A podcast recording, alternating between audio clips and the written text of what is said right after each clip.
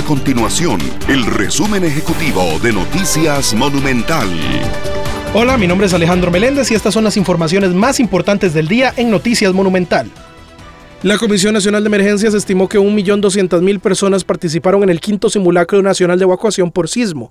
De hecho, la aplicación del Opsicori alertó sobre un terremoto de 7.3 grados en Punta Arenas para también poner a prueba el sistema. La Universidad Nacional informó que el 23, 24 y 25 de agosto tendrá una feria de empleo en el campus de Heredia. Según el INEC, actualmente 225 mil personas en Costa Rica buscan trabajo. En la actividad, que será gratuita para todos los que asistan, también habrá oportunidades de pasantías y prácticas profesionales.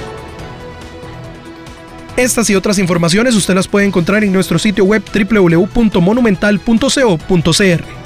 Nuestro compromiso es mantener a Costa Rica informada. Esto fue el resumen ejecutivo de Noticias Monumental.